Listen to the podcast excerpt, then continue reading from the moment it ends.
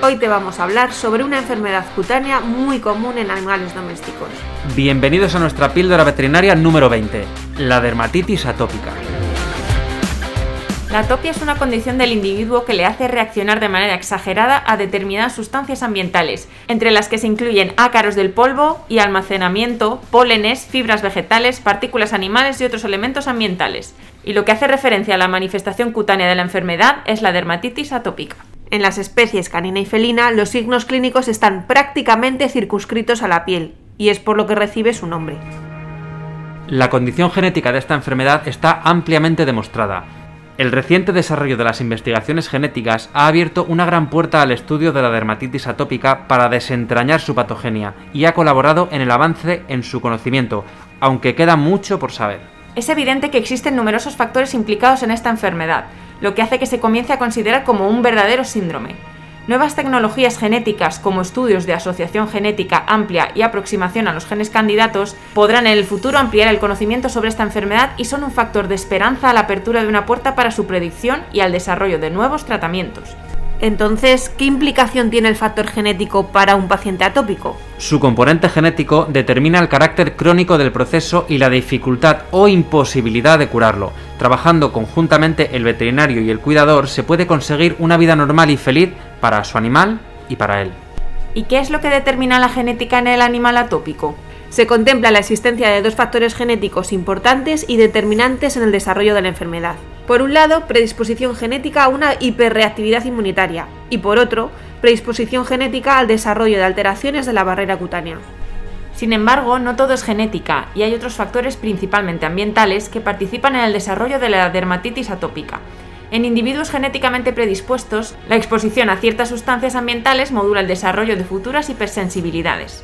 Hay una teoría que postula que un incremento de los hábitos de higiene y la disminución a la exposición de suciedad puede suponer una predisposición al desarrollo del fenotipo alérgico en personas.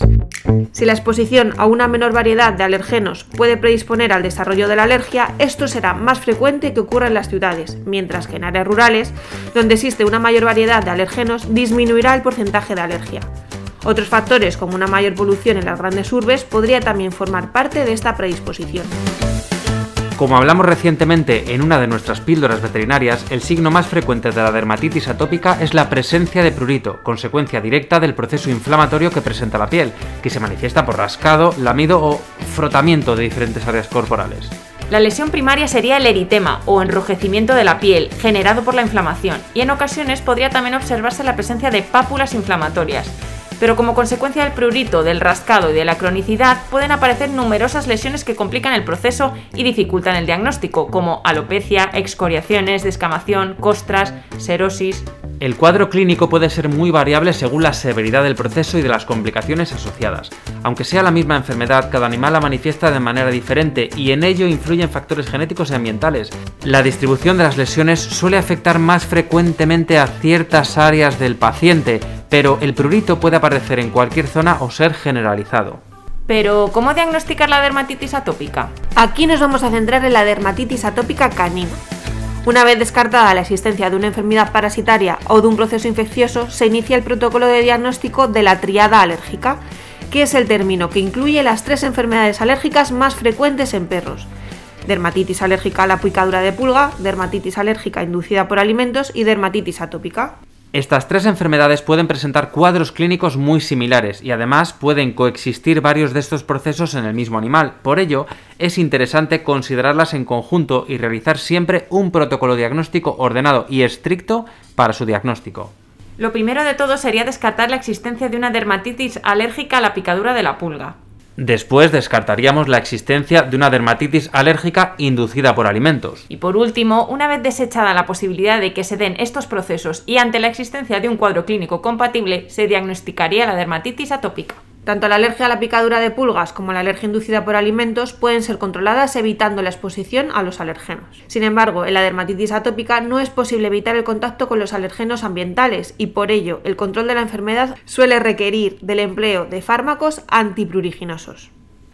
El diagnóstico de la dermatitis atópica supone el diagnóstico de una enfermedad crónica que necesitará de tratamiento y cuidados durante toda la vida del animal.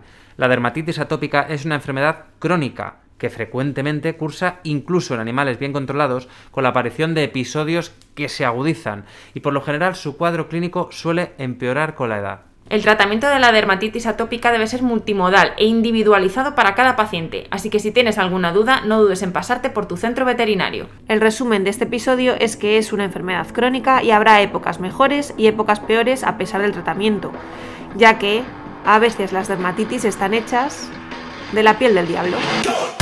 Si con este episodio hemos dejado tus sentimientos a flor de piel, ya sabes que puedes suscribirte y valorar este podcast en Spotify e iVoox. Nos vemos en centroveterinariopacífico.com.